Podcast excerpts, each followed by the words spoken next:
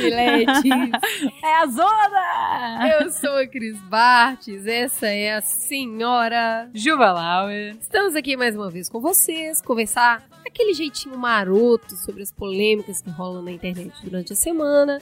Sempre assim, com aquele amor cotidiano. E temos aqui hoje conosco, nessa bancada incrível, Cris Dias, o alfa e o ômega da internet, o radialista, o VJ da MTV.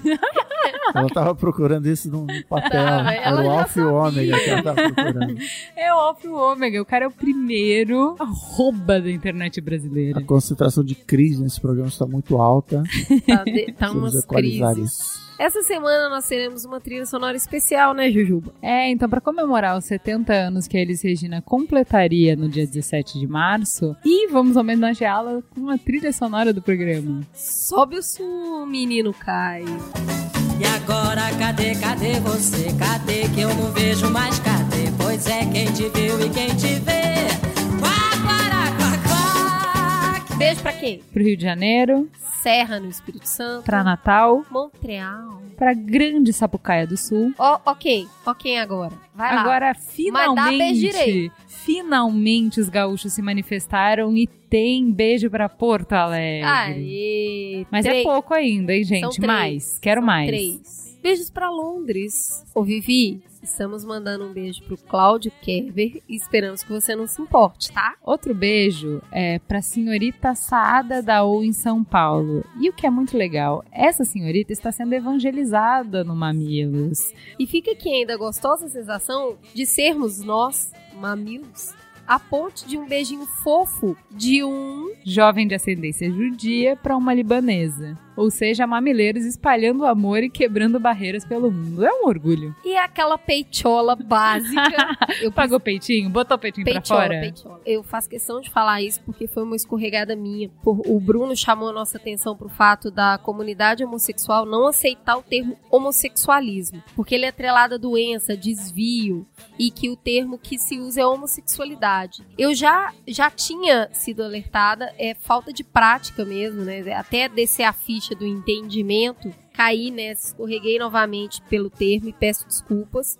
E é claro, é preciso uma atenção diária para criticar e para julgarmos aquilo que até pouco tempo a gente achava que era super correto, mas que não, não pode ser realmente repetido. Muito bem. Vamos ao Fala Que Eu Te Escuto.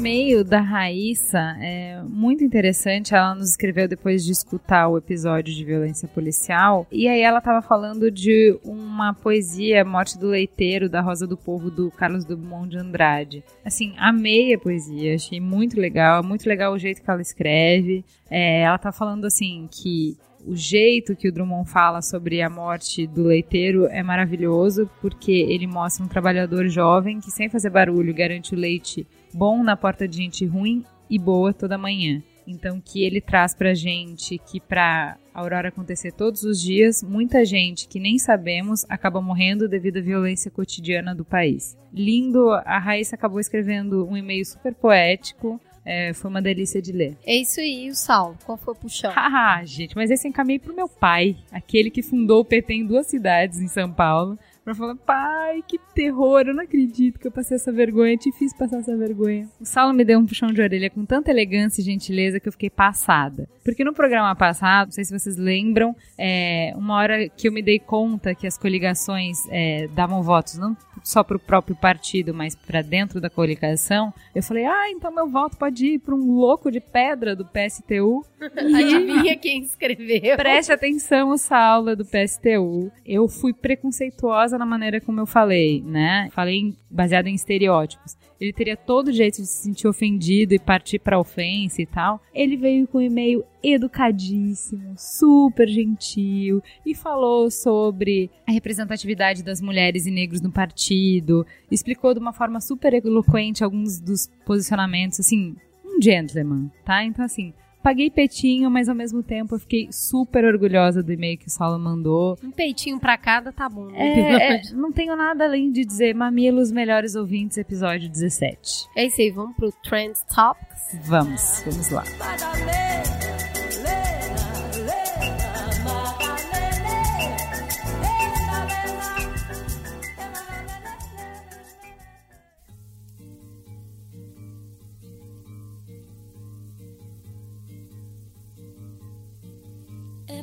Pau, é pedra, é o fim do caminho. É o seguinte, É Levi Fidelix, aquele, aquele Adoro. homem, aquele homem do bigode, foi condenado a pagar um milhão ah, de reais por declarações homofóbicas. O fato. A juíza, é bom falar o nome da juíza quando ela acerta, Sim. Flávia Poiares Miranda julgou e condenou o presidente do PRTB, Levi Fidelix, a pagar a multa de um milhão por danos morais a entidades que representam a comunidade homossexual. O político disse em um debate ao vivo na TV no ano passado, eu espero que vocês não se lembrem, tenho 62 anos e pelo que vi na vida, dois iguais não fazem filho. E digo mais, me desculpem, mas aparelho excretor não reproduz. É feio dizer isso, mas é, não podemos jamais deixar essas questões aí achando que a gente no dia a dia querendo escorar essa minoria à maioria do povo brasileiro. A juíza então entendeu que ele ultrapassou os limites da liberdade de expressão, incidindo sim em discurso de ódio, pregando a segregação do grupo GLBT. Daí, quem vem em defesa de Fifi, Oh, Ah, nosso amigo, nosso ídolo. adivinha, Feliciano. Ele ficou chateado Chat. e postou no Facebook uma foto com o amigo Fifi dizendo: Vivemos a ditadura gay. Venho falando isso desde 2011. Sem haver no Código Penal crime de homofobia, Levi foi condenado. Imagine se a homofobia estivesse ah, tipificada no Código Penal. que delícia. Pastores e padres não poderão mais pregar em seus púlpitos Não o que a podem, Bíblia diz Não podem. ser pecado. já não podem. Se Levi Fidelix for condenado em todas as instâncias, cria-se uma jurisprudência sem que haja necessidade de lei Já existe. aprovada. Assim como foi no caso da União Questão da, Civil. da, da faixa comentada da Ju. Já É, tem. tipo, já não tá existe. puta já. Não pode. Qual que é a nossa visão, Juju? A minha visão é ótima, porque assim, sabe quem que me falou essa visão? Uma pessoa que é de uma igreja fundamentalista. Eu tava participando de um debate sobre liberdade religiosa. Ah, o que, que a Juliana vai fazer no final de semana? É. Assim, depois eu indico pra vocês quando tiver link no YouTube, ainda não tem. É, mas eu fui convidada, participei como ateísta.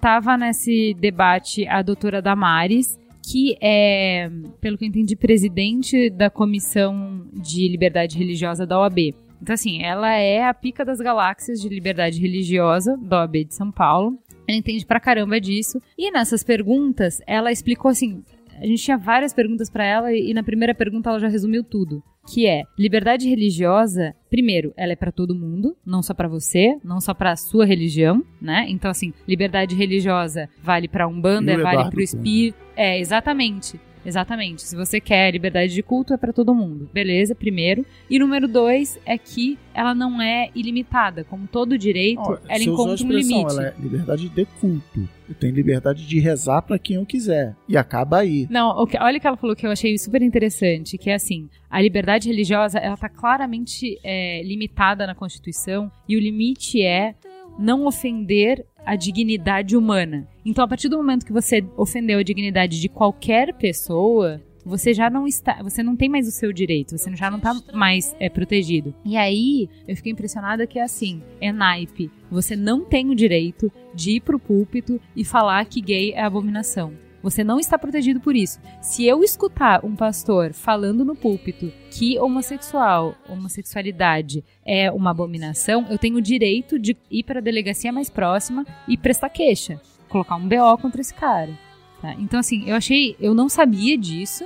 Eu achava que dentro da liberdade de culto valia tudo e não vale. Não é um vale tudo. Se cuida Levi, se cuida Marco Feliciano, que eu tô de olho. Toda vez que se fala nessa lei é, de criminalizar a homofobia, a expressão que, que essa galera usa é justamente essa. Se essa lei for aprovada, todos os pastores vão ser presos. É- é- esse é o medo dos caras. Porque aí fica mais fácil e tal. É- é- é, o Brasil tem esse negócio que precisa de. para deixar mais clara a lei que já existe, né? Nesse tipo de coisa, mas enfim. Como se o problema do Brasil fosse falta de lei. Mas a, é- é- a preocupação é essa. E, e o jeito que eu li o texto do o post do Feliciano foi: A gente não pode nem sair por aí chamando os outros de abominação, que vem logo querendo tirar nossa liberdade de expressão Olha que horror. e botar uma multa. Onde esse mundo vai parar? É, é assim. É, a visão que eu tenho sobre isso é, primeiro, a juíza lacrou. Segundo, Mitou. é, mitou. Segundo, o Feliciano tem toda a razão de estar chateado, mas o choro é livre. E terceiro, sinceramente, eu acho que padres e pastores têm mais o que falar do que ficar falando o que que é pecado. Eles podiam, por exemplo, ficar falando sobre o que é amor, sobre o que é respeito, porque isso também é pauta da Bíblia, não é? Eu só quero dizer o seguinte, gente, é, falar, o Feliciano falar que a gente tá vivendo uma ditadura gay dá total dimensão do que as pessoas não sabem o que significa a palavra ditadura. Sim. Ninguém tá te obrigando a se relacionar com pessoas do mesmo sexo. Você sabe que tem essa piada, né? Antigamente era proibido, a- depois passou a ser tolerado, agora é permitido, daqui a pouco vai ser obrigatório. Hã? vai ter uma lei. Agora só homem com homem, mulher com mulher. Tim Maia. então, projeto Lei Tim Maia. É. tipo, não, não, não, não vivemos uma ditadura gay. E aí eu acho que eu fico com as palavras de ET Bilu. Se preocupem mais com Deus e menos com o diabo. Próximo pauta. Interessante, interessante. Estamos lá, São Paulo, debatendo uma lei que multa quem impede a amamentação em público. A Câmara aprovou e aguarda agora a sanção de quem? Do prefeito Gato. Beijo, Haddad. Uma multa de 500 reais para estabelecimentos que constrangerem ou impedirem mães de amamentarem. E as empresas podem, sendo reincidentes, pagar até mil reais. A proposta foi aprovada no último dia 10, tem como base o que aconteceu, inclusive o marido da Giovanna Cléris nos escreveu. Ela, o que aconteceu é que ela foi abordada em 2013 por funcionários do Sesc Belenzinho quando ela movimentava sua filha, que na época tinha um ano e quatro meses, falando que, olha, não é lugar pra isso. Esse episódio acabou motivando um amasso, que foi realizado em novembro, e aí surgiu esse projeto de lei que é o 843 de 2013, de autoria de três vereadores, do Aurélio Nomura, do Edir Salles, da Patrícia Bezerra. E aí, o que, que é isso agora? Me contem, me contem. Eu acho engraçado, assim, por que, que as pessoas se constrangem com a amamentação em público, Porque sabe? mamilos são polêmicos, não? Mas não aparece. Não, eu vi um. É porque é, teoricamente ele tem que estar na boca É. da criança. o- eu vi uma Olha pro foto. outro lado, mas te constrange, na boa. Uma foto em, e era em inglês, assim, tinha um cartaz tipo. Se for amamentar, é, se cubra, um negócio assim. Aí tem a, a mulher amamentando, ela cobriu a cara, assim. Ela botou Peito tipo de casaco, fora. o peito de fora e o casaco na cara. Assim. Muito bom. Eu não sei, é, na primeira gestação eu me cobria e não. não A cara. né? É, não, sabe, eu tinha uma vergonha e não podia e tal, não sei o quê. E aí, entre uma gestação e outra, eu li vários textos, fui me empoderando e justamente essa, esse questionamento de tipo, cara, você tá alimentando seu filho, o que, que de nojento é só, pode é só ter a coisa isso? mais legal que existe. Olha, Qual, qual é a Aí questão? você vai me desculpar, vou tomar o lado de Marco Feliciano. Se Deus quisesse que a gente andasse assim, a gente nasceria pelado. Então, assim, é isso, entendeu? É, o natural é a gente nasceu desse jeito, por milhões de anos viveu desse jeito. Nos últimos 5 mil anos inventamos a roupa e de repente Olha isso besteira. passa a ser o- a regra, entendeu? Não, e assim, sabe o que, que me entristece? Uma coisa dessa tem que ser criminalizada. Agora tudo tem que ser criminalizado. É porque o bom senso não existe. revogado, Aí você né? tem que Revogado. criminalizar tudo. É, eu também acho que a, a saída não era pela lei, era mais pela conversa, da gente propor essa discussão de tipo, cara, sério, não precisa pedir pra mãe parar de amamentar em público, vamos pensar sobre a amamentação, vamos pensar sobre o que que é isso, de por que que a mulher não pode amamentar em Não, o público. que, que o cara pensa? Tipo, nossa, eu, eu vou ter um filho só pra andar com os peitos de fora, sabe? A sociedade agora eu vou me vingar. Acho que fala muito da, da gente se tinha uma. Onde eu morava antes tinha um cruzamento que tinha uma placa de pare. E teve tanto acidente, tanto acidente que botaram um sinal de trânsito que assim, tá, tá bom, galera, você vai chegar aqui, não vai ter carro nenhum vindo de lá, carro nenhum vindo de cá, mas você vai ter que parar, que antes você não era capaz de, de respeitar uma placa de pare. Então, assim, esse Dá tipo uma de coisa. tristezinha. Eu, eu fico super feliz pelo reconhecimento do direito, mas é uma pena que tem que chegar a tanto, né? Sim, é, exatamente. E menina, e o bafo Cid Gomes deixou o Ministério da Educação. Vamos lá, fato. Em palestra estudantes do Pará, Cid Gomes disse que havia achacadores, eu nunca tinha escutado essa palavra, então dicionário vigarista, extorsão de dinheiro, na Câmara. E a base não poderia fazer oposição ao governo e sim deveria apoiar para a coisa toda andar. O governo pediu, tipo, meu, vai lá, Já pede tá desculpa, já tá porque ruim. geral não gostou nada do discurso. Aí lá vai ele pedir a desculpa. Tipo, tipo a gente quando vai, vai contrariar. E ele fala, então ele chegou tranquilão, começou o discurso, mas aí ele foi levando o clima e a galera já sabe que o cara é meio pavio curto, começou a incitar também, até que ele disse: Não vou me desculpar pra quem vestiu a carapuça. porra nenhuma. Só faltou um porra nenhuma. Daí ele descambou geral, apontou o dedo pro Eduardo Cunha e disse: Eu prefiro ser acusado de mal educado do que ser como Eduardo Cunha, que é acusado de achar. O vídeo tá no ar, vale a pena. Na sequência, subiu a oposição e disse que o ministro ou o ministro era demitido, ou os 400 deputados da bancada do governo assumiriam que realmente eles eram investigadores. Aí não teve jeito. Ele pediu demissão, a Dilma aceitou, e o discurso dele é mó, mó legal, né? Que ele chega lá e fala, seus bandos de não sei o quê. E aí todo mundo fala, ai, eu queria estar lá falando isso também, né? Vou pedir desculpa porra nenhuma. Mas aí a gente tem dois pontos, né, Ju? Como é que, como É, é o que que, que você acha, Cris? Primeiro eu queria saber. É encenação? É verdade. Eu acho que é encenação, eu acho que é encenação. Ah, não. Ah, eu tô. House of Cards tá comendo solto lá em casa. Não, mas é assim, eu acho que o problema é que a galera tá abandonando o barco da Dilma, né? Uns, Sim. uns assim, saindo, né, em flames, assim, apoteótico, virando purpurina, que nem ele. Bom, já que eu vou sair. Vou mas sair no braço vou sair no braço, é, e vou, e vou- é, vou deixar minha Eu vou marca e capitalizar tal, pra vou mim, que eu acho que é capitalizar. bem isso. Tipo, ainda saiu como salvador da pátria, ainda como. Somos de mais caras como É, ele. É falou umas verdades, É, né? Mas assim, as pessoas estão. A, a Marina lá atrás, a Marta, assim, independente se tá certo ou se não tá certo, mas assim, as pessoas estão se afastando da Dilma, falando, não quero ser, não quero ser visto como governo nesse momento. E eu acho que um problema muito mais sério que a gente tem hoje no Brasil é o Congresso. É, e tá tudo de boa, não que é isso, ele nos ofendeu e tal. Eu acho que a classe política brasileira, executivo, legislativo, estadual, municipal, federal, vive num mundo à parte. São caras cercados por pessoas pagas para concordar com eles e falar: é, isso aí, isso tá certo, Vossa Excelência.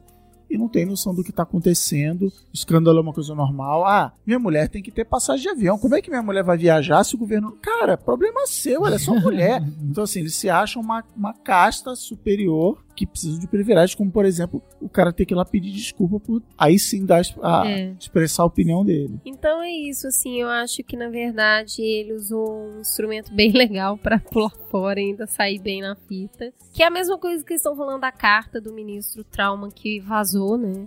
Aí o interesse. Vazou o coelhinho. É, não, aí o vazou, todo mundo falou, vazou. Aí meu amigo virou pra mim "Você- eu não acredito nisso, não sei o quê. Eu falei, pô, meu, é foda. Outro dia eu tava numa reunião de diretoria discutindo um negócio importante e saí da reunião, deixei o meu computador, meu, eu tenho uma tela gigante ligada à minha outra tela, e ficou tudo na tela gigante, eu tava apertado e saí pra fazer xixi. A hora que eu voltei, eu falei, puta que pariu, deixei o negócio aqui aberto. E eu acho que pode realmente rolar isso. Mas, é, e aí alguém pega e fala assim, negão, peguei um negócio da hora aqui, quanto você paga? e aí libera. Mas aí, come... aí eu tenho também, amigos, o- eu tenho amigos que sempre tiram qualquer fantasia. Eles viram e falam assim: "Olha como que a carta foi escrita pra vazar".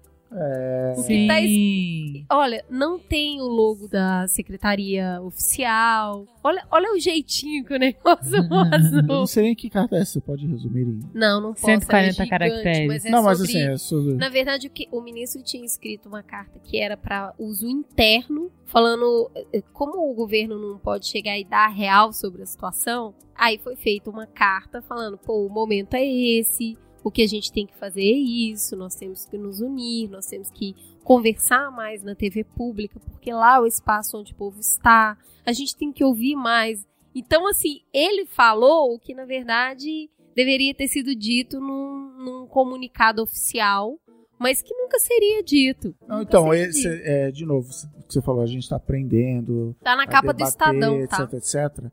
Semana passada, no início da semana passada, a empresa para a qual eu trabalho organizou um evento em Brasília e esse ministro abriu o evento falando sobre mídias digitais e tal. E ele falou, e foi um evento público, tinha até jornalistas né, na plateia, ele falou assim, até os protestos de 2013, internet e redes sociais para o governo era coisa de nerd. Assim, não, tá tendo isso aí, a galera tá organizando. não vai dar em nada isso. E naquele momento, os caras, caramba, a gente vai ter que correr atrás. Aí ele falou assim: a Dilma tinha um Twitter, tinha perdido a senha do Twitter da Dilma.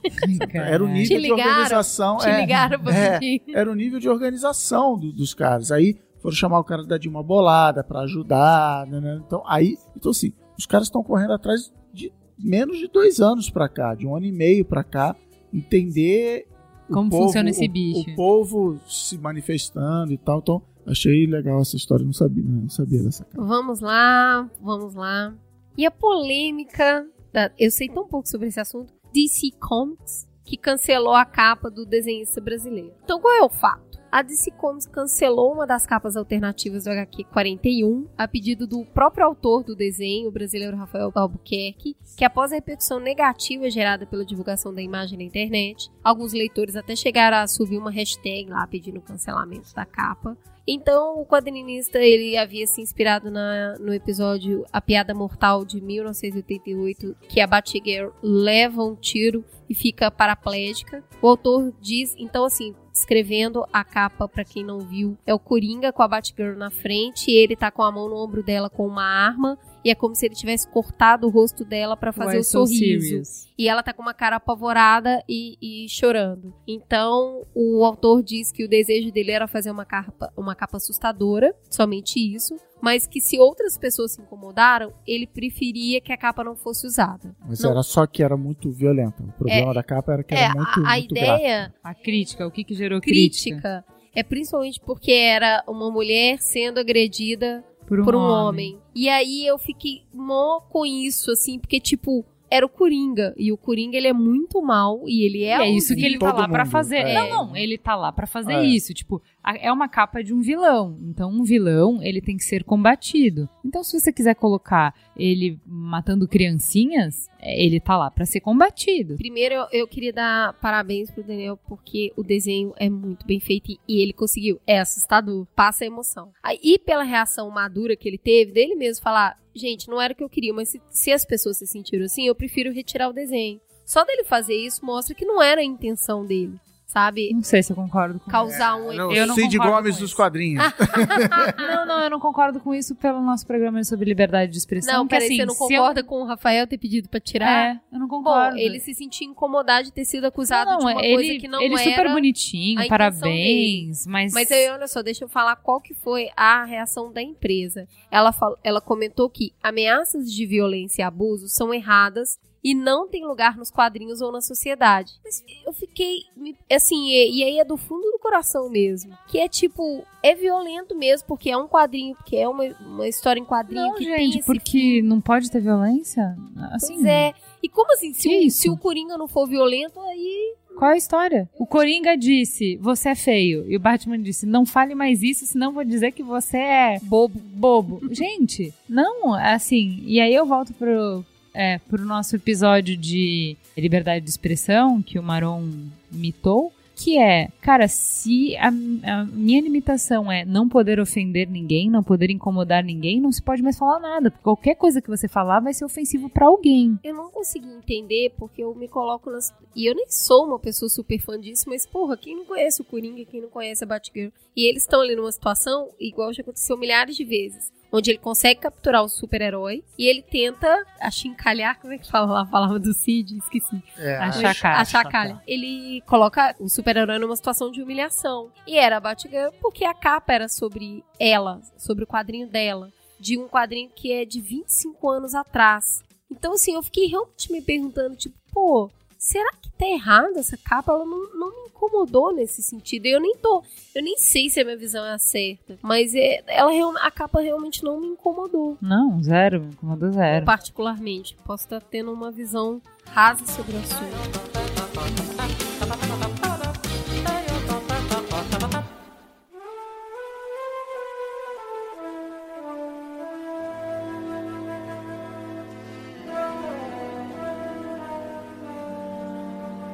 Vamos então para a teta da semana. Essa semana a Folha publicou uma reportagem com escolas de ponta em São Paulo que criavam uma série de obstáculos e empecilhos para recusar a matrícula de alunos com deficiência. A gente aproveitou que dia 21 de março se comemora o Dia Internacional da Síndrome de Down para dar visibilidade para o tema e trazer essa discussão para a pauta principal. Porque falar sobre inclusão transcende as famílias com crianças com necessidades especiais.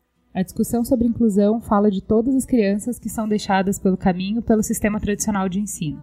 Fala sobre entendermos, respeitarmos e estimularmos as crianças com suas particularidades. E para mergulhar nesse tema, a gente conversou com Pedro Furquim, nosso ouvinte pai do João, uma criança autista que mora em Fortaleza. Falamos também com Tatiana, irmã de uma ouvinte que é professora no Centro de Ensino Especial em Brasília, com uma diretora de um centro de atendimento de educação especial no interior de São Paulo e Lili Gil, orientadora da Rede Pública de Campinas. E com a Suzy, coordenadora da Educação Especial de João Pessoa, que é cega. Mas o mais importante de tudo, com a ajuda do pai do Pedrinho, o Rico, conseguimos trazer para falar sobre esse assunto um xiita da inclusão. Fábio Adiron é consultor, pai do Samuel e da Letícia, autor do blog Chita da Inclusão e moderador do grupo do Yahoo Síndrome de Down, com 2 mil membros. É, temos uma pauta gigantesca, esse assunto é quilométrico. A gente vai ter um formato um pouquinho diferente do que vocês estão acostumados, porque como a gente tem um grande especialista na mesa, vamos aproveitar todo o saber dele e todos vamos fazer perguntas para ele. Vale relembrar então a regra do Mamilos, que a gente tem muitas vivências nesse universo, pais, professores, administradores de escola, profissionais de saúde. São muitos pontos de vista, pessoas em diferentes estágios de conhecimento, graus de consciência, então a gente não vai desrespeitar nem invalidar nenhuma voz, nenhum olhar, nenhuma experiência. O que a gente vai é se aproximar dessa questão com sensibilidade e respeito para trazer mais informação e gerar reflexões. Vamos? Bora lá? Cris, começa. Bom, entender um pouquinho do universo lá no passinho número 1 um, é interessante para a gente aprender a falar os termos corretos e entender um pouco como iniciar essa conversa.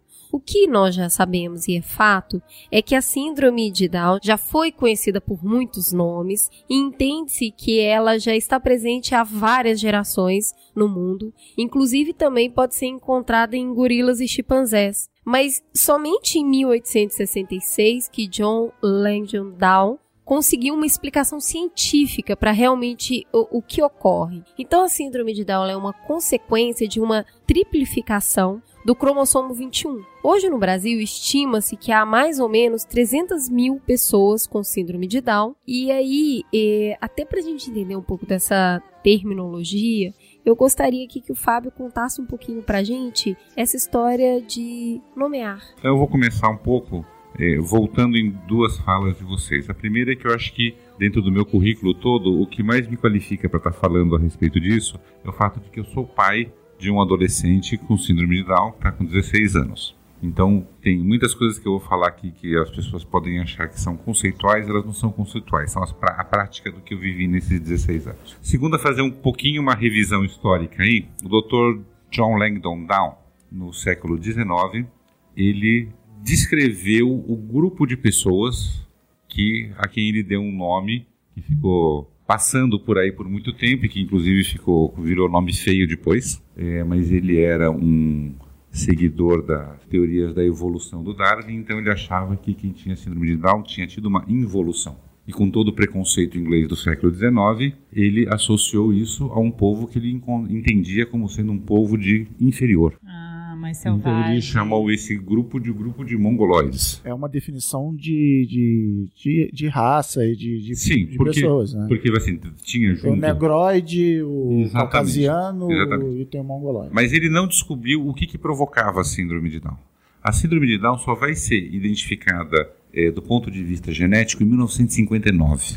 Então nós estamos falando de uma coisa que se sabe há praticamente um pouco mais de 50 anos o que, que é que gera a síndrome de Down.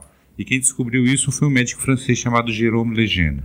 Tá? Foi ele que em 1959 identificou que o que fazia com que essas pessoas tivessem essas características em comum era o fato dele ter um terceiro cromossomo no que seria o par 21, ele tem uma tripla, tá? O que, que você sabe hoje da síndrome de Down que não se sabia nos últimos 10 anos? O que, que mudou sobre a percepção de síndrome de Down, sobre prognóstico principalmente? Teve uma grande mudança do ponto de vista médico. A gente tem uma série de evoluções por quê? Porque, óbvio, nesses 50 anos se estudou um monte de coisa, se identificou que as pessoas com síndrome de Down são mais propensas a algumas outras patologias do que a população em geral. Então, do ponto de vista médico, se trabalhou muito do ponto de vista preventivo disso. Então se sabe que uma criança com síndrome de Down ela é mais propensa a nascer com uma cardiopatia congênita do que uma outra criança. As duas podem ter, Sim. mas o índice entre as crianças com síndrome de Down é mais alto. Então, por exemplo, hoje na maioria dos hospitais e maternidades, seja qual for, nasceu uma criança com síndrome de Down, já se faz algum exame para ver se tem alguma coisa cardíaca. Se sabe que crianças, pessoas com síndrome de Down têm uma tendência maior a ter hipotiroidismo. Então é uma questão de acompanhamento, de procedimento. Assim como você sabe que o filho de pessoas que têm problema cardíaco tem mais chance de ter problema cardíaco. Você é- vai- é verdade também que tem o contrário, tá? Por exemplo, as pessoas com síndrome de Down, em casos raríssimos, têm algum tipo de câncer sólido. Então é muito difícil você encontrar uma pessoa com síndrome de Down que tenha desenvolvido um tumor. Então tem muita gente estudando o cromossomo 21 para ver o que, que esse cromossomo 21 está provocando de proteção anticancerígena. Interessante isso. Uau. Nunca tinha imaginado. Tem uma dica lá no 21. É. É. Tem alguma questão no formato ou tamanho de cérebro das crianças que, que nascem com a síndrome? Tem uma, um, várias questões. Então, eu eu vou até citar o próprio Dr. Zan, que ele tem uma frase que ele é muito, muito boa, que ele fala assim, é, a pessoa com síndrome de Down, ela não se resume ao cromossomo 21, tá? Então, ela tem mais 22 pares de cromossomos que vão vir do seu pai e da sua mãe. Então, ele vai trazer toda a herança genética de pai e de mãe em relação a um monte de coisas. Ah, ele tende a ter estatura mais baixa do que os outros. Então, por exemplo, meu filho não vai chegar na minha altura, mas ele é mais alto do que muitos outros com síndrome de Down que têm pais mais baixos. Sim. Tá, tem uma mistura aí. Ele tem um desenvolvimento um pouco menor, não é significativamente menor, tá? Mas é se a gente pegar lá as curvas normais, ele está no na curva mais baixa em É de relação crescimento? de crescimento. Ah, meu filho em- também. em- Se é por isso. mas inclusive a respeito do desenvolvimento da caixa craniana. Aí juntam duas coisas e tem uma coisa que acaba sendo muito percepção. Você, tem, você pega muito jovem e adulto com síndrome de Down que não teve nenhum tipo de acompanhamento médico preventivo e eles são muito gordos. Sim. E aí você vai descobrir porque eles não acompanharam o fato de ter hipotiroidismo. Ah, tá. Ele então ele fica gordo, ele fica um pouco mais atarracado, porque ele é mais baixo, e a cabeça um pouquinho menor. Então dá a impressão que a cabeça é muito menor, porque o corpo acaba ficando muito grande. Mas não que diga assim, ah, a cabeça é significativamente menor. Mas sim, ele tem um desenvolvimento que é um pouco menor. E óbvio que isso junto com o que está dentro da cabeça, tá certo? Claro. Agora, do ponto de vista cerebral, é o que pega mais é, eu diria o seguinte, a pessoa com síndrome de Down, qual que é a principal questão que afeta a pessoa com síndrome de Down? É uma coisa chamada hipotonia. Então, o cromossomo 21 faz com que as pessoas tenham todos os músculos mais relaxados. Então, o que acontece com essa história? Toda coisa que tem a ver com musculatura, ele vai ter, de um determinado, em alguns momentos, mais dificuldade. Ah, a pessoa com síndrome de Down fica com a língua para fora da boca. Fica se não fizer exercício, por quê? Porque a boca relaxa, não é que ele tem a língua maior do que a boca. Tem gente que fala assim, ah, a pessoa com síndrome de Down tem a, a língua maior do que cabe na boca. Não, é porque o relaxamento da musculatura, então, tipo, assim, a gente faz fono com um bebê de três meses. O que que é fono? Ele não fala. não, ele não fala, mas vai justamente fazer exercício para ir fortalecendo a musculatura para quando ele for falar, a musculatura está no lugar para poder falar. Se eu não faço, começo a fazer a chamada intervenção precoce, na hora de começar a falar, ele não vai ter o aparelho fonador com Sim. competência. Aí vai ter Então, tem tendência a ter prisão de ventre, por quê?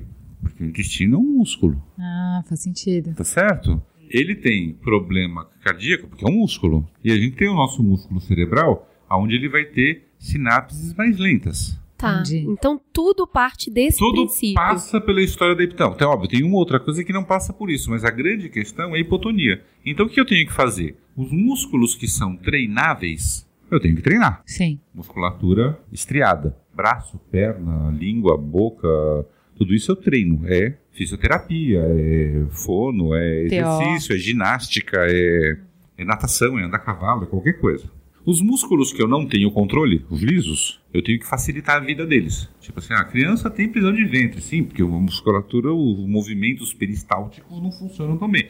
Então eu tenho que usar de alimentação, coisa assim que facilite a vida do músculo. Tá. Tá. É, a gente, até pouco tempo, falava-se que pessoas com Down nasciam com uma deficiência intelectual severa. Hoje a gente já sabe que o desenvolvimento da criança depende fundamentalmente da estimulação precoce, do enriquecimento do ambiente no qual ela está inserida e a sua volta. Eu cheguei a ler uma o livro Longe da Árvore, que tem um Sim. capítulo sobre Down, e narra sobre uma mãe que o médico falou com ela: você tem que estimular o seu bebê. E que ela chegou em casa, ela tirou toda a decoração pastel, pintou cores super fortes, Uhum. eh, encheu de textura o quarto. Ela falou que toda vez que ela entrava no quarto, ela tinha vontade de vomitar, porque era tudo muito colorido e cheio de textura, né? E tudo. Overwhelming. É, ela falou que comprava aquelas balinhas de gelatina. Ainda bem que ele não era autista, senão ele ia ficar louco. Porque o autista é o contrário, ele tem problemas sensoriais, ele ia ficar. E ela conta disso, que, que ela estimulava o pezinho dele com texturas para fazer com que os dedos se mexessem e todas as- aquelas cores mantinham ele sempre muito atento, muito dentro dessa conversa.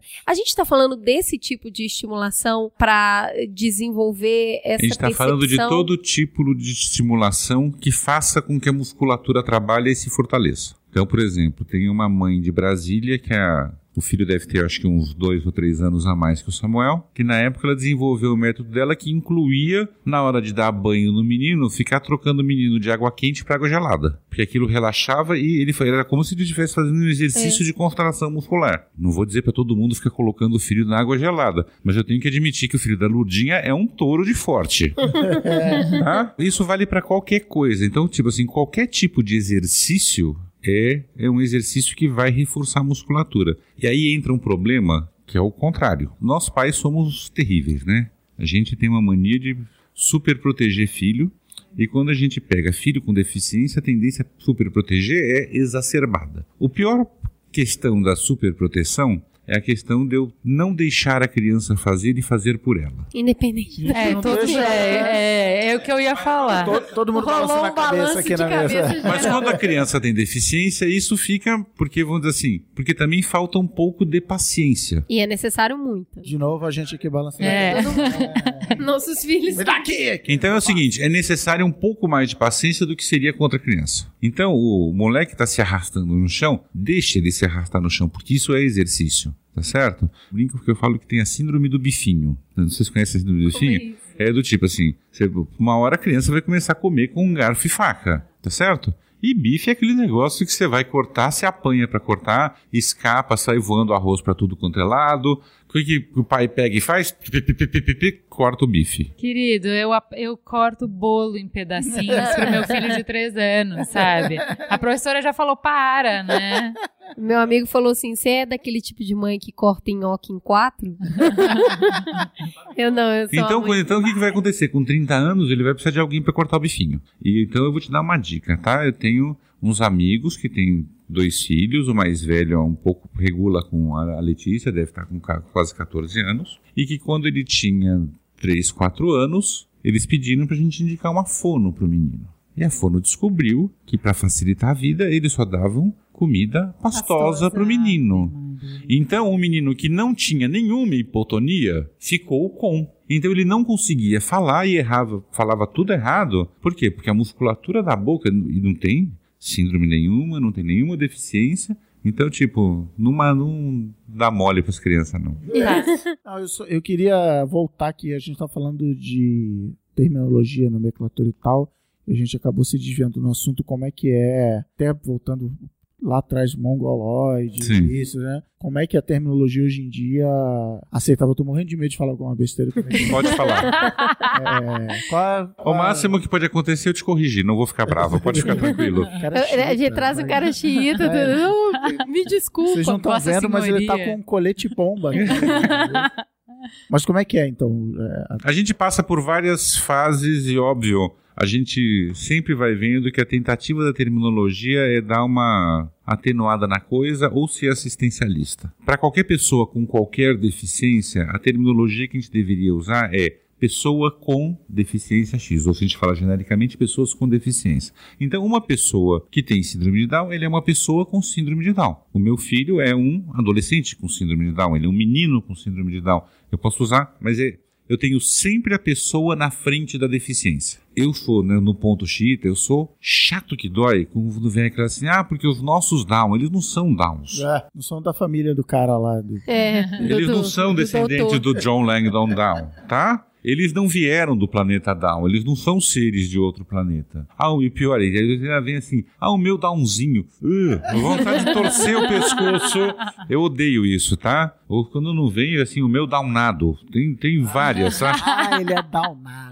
É. Nossa! Todos os trocadilhos possíveis e, e carinho, com, a- com essa intenção que parece ser carinhosa, Fofinho. e acaba sendo profundamente discriminatório. Do mesmo jeito que ele não é especial. Ou melhor, ele é especial. Pra mim, ele é especial porque ele é meu Ah, filho. história, Isso é legal. Isso é legal falar. Ele é especial porque é meu filho. E assim, e tem que tomar um cuidado porque a terminologia conduz a uma atitude em relação às pessoas.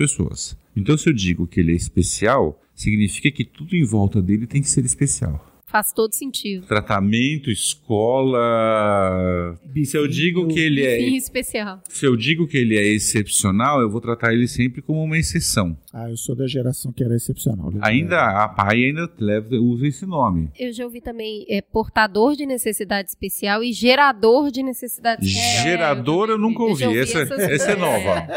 É que ele não porta, ele faz com que seja necessário alguma coisa especial, sabe? Assim, e também muito, tem muita coisa que passou por isso, né? Ou Assim, o portador é um horror. Porque o portador, quem importa alguma coisa é quem importa alguma coisa e leva de um lugar para o outro, tá? Então eu falo, eu porto a minha carteira, eu sou portador da carteira de identidade do número tal. Mas eu posso pegar minha carteira de identidade, largar em cima da mesa e ir embora sem ela. É, eu queria perguntar mais uma coisa que é assim, existem graus de Down, que é o que a, que a gente muito vê, assim, por exemplo, ah, não, mas a filha dele consegue porque ela tem um grau muito mais é, Leve. leve de Down do que o meu filho. E esses meninos que estão fazendo novela, que fizeram filme, que estão trabalhando, é um grau É mais leve. diferente. É, então vamos lá, vamos separar duas coisas. Existem tipos diferentes de síndrome de Down por- pela questão genética. Então, o tipo mais comum de síndrome de Down se chama simplesmente de trissomia simples. O cara tem três cromossomos 21, não tem nenhum motivo que isso possa ter aparecido e aparece. A gente sabe que é excesso de material genético, mas sabe-se lá da onde que o vem que esse excesso de né?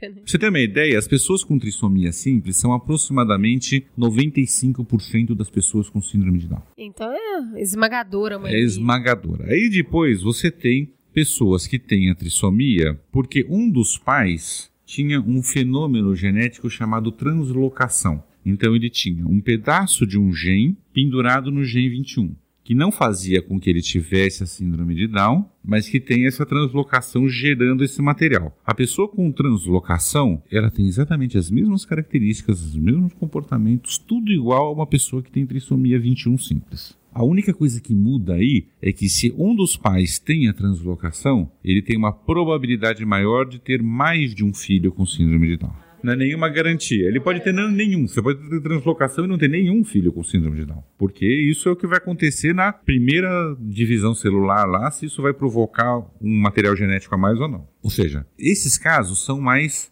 de 3 a 4%. Ou seja, estamos falando que 99% das pessoas com síndrome de Down têm exatamente as mesmas características de hipotonia, eh, deficiência intelectual, sinapses todas. 99%. Aí você tem 1%, aproximadamente 1% das pessoas, em que a trissomia aconteceu não na primeira divisão celular, mas em alguma divisão celular para frente. O que, que acontece? Ela tem parte das células trissômicas e parte não. O que, que explica, então, as diferenças de cognição tão grande entre diferentes crianças Down? O que, que explica Down? a diferença de cognição grande entre crianças que não têm síndrome de Down? Às vezes é genética, às vezes é estímulo. É, e- eu sou sempre do estímulo, assim. A pergunta é, Por que, que algumas crianças vão fazer doutorado no MIT e outras não aprendem a ler? Pergunta é a mesma para se não tivesse. Tá, então, assim, isso. então o que acontece? Eu tenho crianças Por exemplo, meu filho aprendeu a ler com seis anos de idade. Nossa. E aprendeu a ler com seis anos de idade dentro da escola, porque teve uma professora alfabetizadora muito boa. E partiu do princípio, e esse é o trabalho que a gente tem com a escola desde que ele foi para a escola, é o seguinte: professor, acredite que ele pode aprender. Se você acreditar que ele pode aprender, você que é professor e conhece o, o seu ofício, Sim. você vai encontrar os caminhos para ensinar. Ele só teve uma professora alfabetizadora boa? Não. Ele tem mais coisa que outras crianças com ou sem síndrome de Down não tem. Ninguém em casa ficou dando. Eu não fiquei dando aula, eu não fiquei ensinando alfabetizando ele em casa, tá? Sim. Mas ele mora numa casa de um cara que é louco por leitura e que tem livro, e que tem jornal, e que tem- ele cresceu num ambiente Super rico, estimulado. rico e estimulado eh, em, em relação a texto, leitura. Sim. Então, óbvio, aquilo gera na pessoa um interesse por saber o que, que é esse negócio que esse cara fica olhando. Tá? Então ele é pequeno, dava livro, tipo, livro só com figura, depois livro com letra. tipo- Então é o estímulo que você dá. Eu conheço crianças que estão com 8, 9 anos e têm dificuldade brutal para ler. Por quê? Porque em casa o pai não lê nenhum jornal.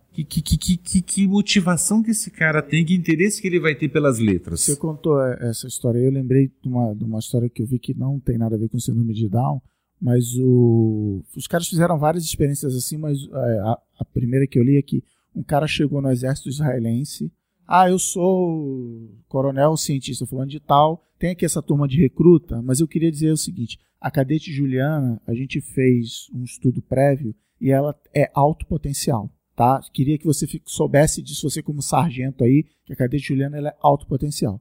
E aí acompanharam a turma inteira durante sei lá quanto tempo. No fim de tanto tempo, a cadete Juliana foi a melhor da turma. O problema é que o cara inventou, ele sorteou um aluno na turma, Tá, uma Falou assim, essa é aqui- autorrealizável. é uma profecia autorrealizável. Porque aí o sargento falou: caramba, ela é legal, então eu vou exigir mais dela. Eu vou, Vou eu investir vou, nela. Vou investir nela. Então, é, é, é isso de. Quando você falou acredita que ele consegue, é muito isso, entendeu? Deixa eu só fazer uma- um, voltar um pouquinho. Não existe síndrome de Down leve, média, severa. Eu jurava que tinha. Não existe. Eu tá? eu- assim, quando você vê duas crianças com síndrome de Down completamente diferentes, a reação mais óbvia pra explicar é: ah, não, são graus diferentes, Não. esse é mais grave do que não, aquele. não tem porque o que eles têm é exatamente a mesma coisa. Eles não têm, por exemplo, é diferente, por exemplo, de uma Não é criança. uma lesão. É, por exemplo, se você pega uma criança com paralisia cerebral, ela sofreu uma lesão. Tá. Uma lesão por falta de oxigenação no cérebro em algum momento até os dois anos de idade. Essa lesão pode ser mais extensa ou menos extensa. Se ela for menos extensa, ela vai comprometer menos Tá, questões motores, etc, etc. Síndrome de Down não é uma lesão. Você não tem mais células ou menos células com trissomia. Todas têm. Tá, entendi, faz sentido. Agora, os graus são os graus de desenvolvimento. Porque eu faço estimulação ou não faço estimulação. Tem gente que nunca teve estimulação nenhuma. Porque não é só a questão social. É que fala assim, a estimulação a cores, a isso, aqui. Tem gente que nunca teve estimulação nenhuma. Ou pelos motivos mais malucos do mundo. Tipo assim, o pai não tem. O pai tem que sair para trabalhar, a mãe tem que sair trabalhar. A criança fica no berço o dia inteiro. Tá, e aí a gente tá falando também de situações que extrapolam a deficiência. Né? É, exatamente. Sim, porque vamos dizer assim, são essas situações que vão construir essa pessoa. E esse exemplo dentro de casa da tolerância e também do desejo de querer saber mais e de se livrar dessas amarras de, do, do pode ou não pode. Eu achei muito, muito verdadeiro e muito tocante o filme Hoje Eu Quero Voltar Sozinho. Uhum. Eu não sei se vocês tiveram oportunidade de assistir, mas é um adolescente, ele tá com 16 anos, ele tá descobrindo o mundo e ele é cego. E a mãe dele não permite que ele dê um passo sozinho. E ele fala: Mãe, mas a casa da vovó é aqui do lado, eu sei. E ele, ela, você tá louco, você não pode sair sozinho, você é cego. O Jimmy Bolha, Jimmy Bolha também. E aí tem uma outra cena que ele, muito interessado em conhecer o mundo, é, chegou na mesa do, do jantar e falou assim: Olha, eu queria fazer intercâmbio. E a mãe dele falou: Você tá maluco? Que família que vai te aceitar na casa deles, meu filho? Por favor, você tem que ter cuidado, taraná, paraná. E daí ele falou: Olha, eu já olhei e existe programa específico de intercâmbio para cego. Todo mundo. Tem gente que me quer. Será que você não pode perceber Sim. Ao isso? contrário de né? uns e outros por aí, É. Mas é foda, quando a Cris me falou isso, eu fiquei pensando assim, o quanto a nossa concepção de mundo limita os nossos filhos. Sim. E isso é muito maior do que é, necessidades especiais ou qualquer coisa. É, a gente tá falando assim, no geral, que é o que o Longe da Árvore faz. Você extrapola para todos os pais, porque assim, a sua concepção do mundo vai limitar os seus filhos porque você acha que eles podem ter e porque você acha que o mundo pode oferecer para eles. É, eu vivo brincando assim, ah, ah, eu acho que lá pros 17 anos eu tiro a cadeirinha do carro pra estar tá Ah, acho que lá, É pro, lá pros 16 eu deixo ela ir na esquina comprar pão. A gente brinca com os excessos, mas na verdade eu acho que quando a gente olha aquele seisinho que a gente é completamente apaixonado por ele, a gente quer manter as coisas médias sob controle. Eu, então eu vou te contar uma coisa. O que, que acontece? A gente fala muito do desenvolvimento da medicina. Então, a medicina, uma das coisas que ela faz com todo o seu preventivo,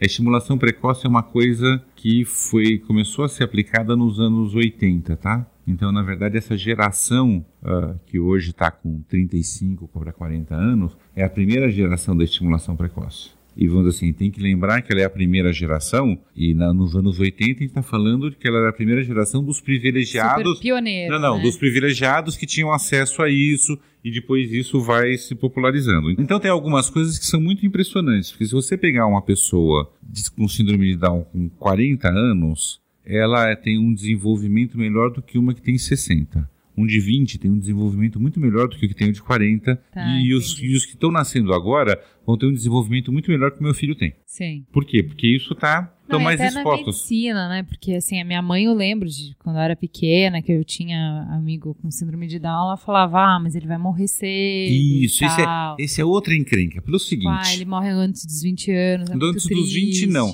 Mas assim, a expectativa de vida de uma pessoa com síndrome de Down, por quê? Porque ele não tinha um tratamento precoce de cardiopatia, hipotiroidismo, então não se identificava essas coisas e isso, tipo assim, ah, descobriu que o cara tem um problema cardíaco, mas aí já estava no momento que não dava mais para operar aquele, aquele defeito cardíaco, porque tinha passado do momento de fazer isso. Então nós estamos falando assim, ah, nos anos 70, 80, a expectativa de vida de uma pessoa com síndrome de Down era de 35 anos. Hoje ela é de 60 e poucos anos. A previsão é de que talvez no censo de 2020 ou no máximo no de 2030 eles vão estar com a expectativa de vida igual à da população em geral. O que, que isso significa? Isso significa eu não vou sobreviver meu filho. Sim, que é a maior preocupação dos pais. Ai, a gente nunca pensa.